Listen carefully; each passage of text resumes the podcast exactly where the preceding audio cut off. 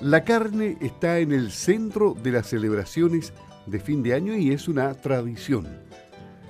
El consumo de carne es siempre bastante grande. Y más aún cuando científicos australianos, en una noticia que también llevamos en este programa, señalan que comer carne implica mayor esperanza de vida. Para hablar de carne, el comportamiento de este producto durante el año, cómo va a estar el consumo en las fiestas navideñas y de fin de año y cómo van las exportaciones, hablaremos con Alejandro Van Banter, gerente general de Frigo Sorno. Buenos días, Alejandro, ¿cómo está? Gusto de saludarlo. Buenos días, Luis, el gusto es mío. Cuénteme cuáles son las expectativas que tenemos. Primero comencemos por ver cómo estuvo este año. Bueno, este año fue un año muy complicado para los ganaderos.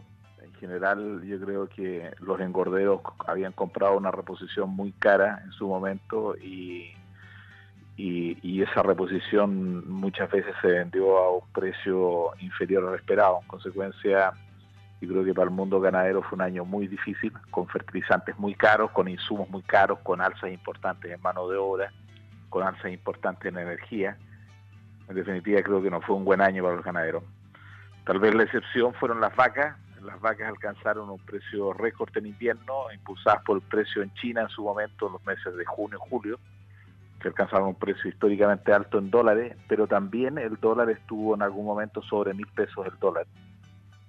Y eso llevó a las vacas a unos niveles incluso muy cercanos al precio de un buen novillo. Consecuencia, la, vaca fue como la excepción, pero todo lo que es eh, novillo de poste, y Novillo para la vara sobre todo estuvo muy castigado. Así que fue un año difícil para los ganaderos. En la industria de la carne fue distinto, no fue tan tan complicado porque tuvimos tuvimos un, producto importado que ayudó a, mantener rentabilidades. Eh, en algún momento las exportaciones de vaca también ayudaron a sostener rentabilidades, pero también la industria eh, tuvo una, una, caída en sus ingresos más allá de lo normal en estos meses de noviembre diciembre. Así que sí, un año muy complicado para los ganaderos, un año neutro a bueno para la industria por, por, consumo de carne y sobre todo productos importados y, y, con un consumo para Navidad que está no del todo claro. El consumidor en general está teniendo un comportamiento más conservador, está prefiriendo alternativas a la carne, la carne a nivel de consumidor está cara hoy día, Chile está en recesión y, de alguna forma se está empezando a notar que la gente, no obstante, gasta, está gastando de forma mucho más selectiva. Y de alguna forma están prefiriendo cortes distintos o, están prefiriendo carnes distintas definitivamente.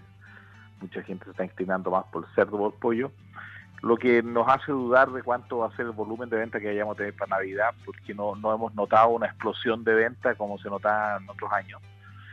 Así que creo que va a ser un año de, vamos a cerrar el año con un consumo moderado.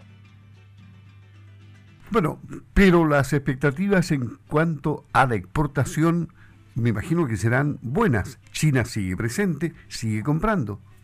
Sí, China, China sigue. China tuvo una gran caída atípica porque estuvo completamente cerrado y cuando China cierra el consumo cae. Ahora en los últimos días ha, mostrado una leve recuperación el mercado chino en línea con el, con el año nuevo chino, con las importaciones que se producen para el año nuevo chino. Pero ahora puntualmente lo que está ocurriendo eh, es que eh, están teniendo una etapa de infección masiva de COVID. Ellos no, no habían tenido todavía la inmunidad de rebaño, la están teniendo ahora, con muchos muertos y con están sobrepasados la, en general los sistemas hospitalarios y los sistemas funerarios.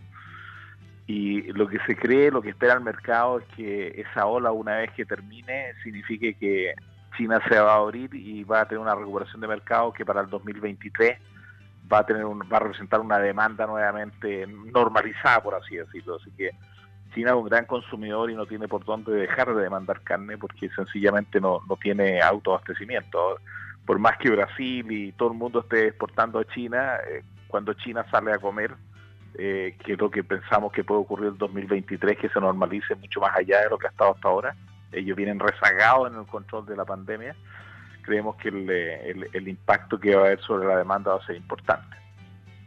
Bueno, y, finalmente para cerrar, es una buena noticia que los científicos australianos digan, luego de diferentes estudios, que comer carne implica mayor esperanza de vida. Le asignan una tremenda importancia a esta proteína. Es una excelente noticia. Yo quiero recordar que la humanidad se desarrolló gracias al consumo de carne. El cerebro que tiene el ser humano eh, alcanzó el desarrollo que tiene gracias al consumo de proteína de carne. En consecuencia, comer carne no es nocivo. Lo que pasa es que hay que hacer, ojalá se, ojalá consumiéramos todos los días algo de carne, no mucha, pero todos los días consumiéramos carne. Entonces creo que es una noticia que va en favor de la carne después de que hemos tenido décadas de bombardeo, ¿no es cierto?, en favor de los vegetales. Pero, pero yo creo que el balance de las dietas y, el, consumo permanente de una proteína que ha sido tan eficaz en desarrollar a la humanidad, sin duda que tiene un impacto positivo.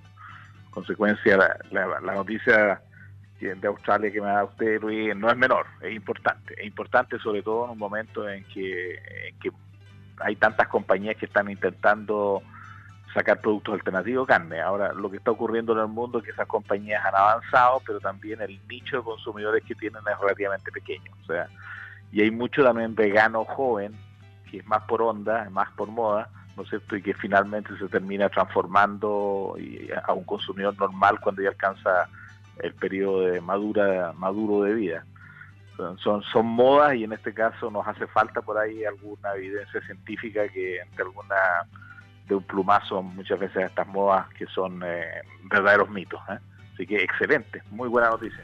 Bueno, sí, también hay, otros estudios que hablan de de, lo poco bueno que es la carne vegetal. Por ejemplo, un estudio de la Universidad Tecnológica de Chalmers, Suecia, concluyó que la carne vegetal tiene una falta de nutrientes esenciales. Eso como contraparte a lo, a lo bueno de la noticia de la carne real.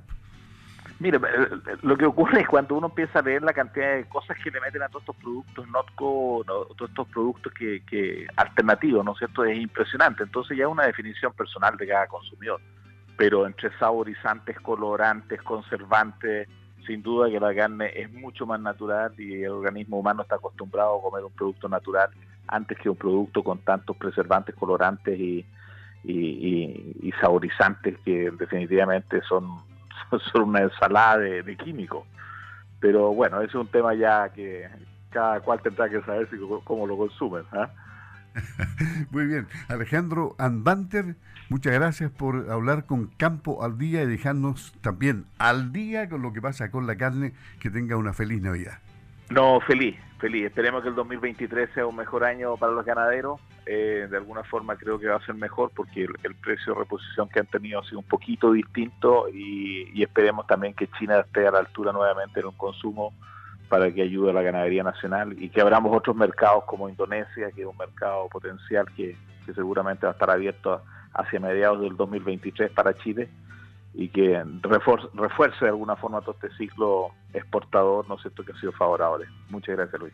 Alejandro Ambanter, gerente general de Frigo Sorno. Buen día, hasta pronto. Buen día.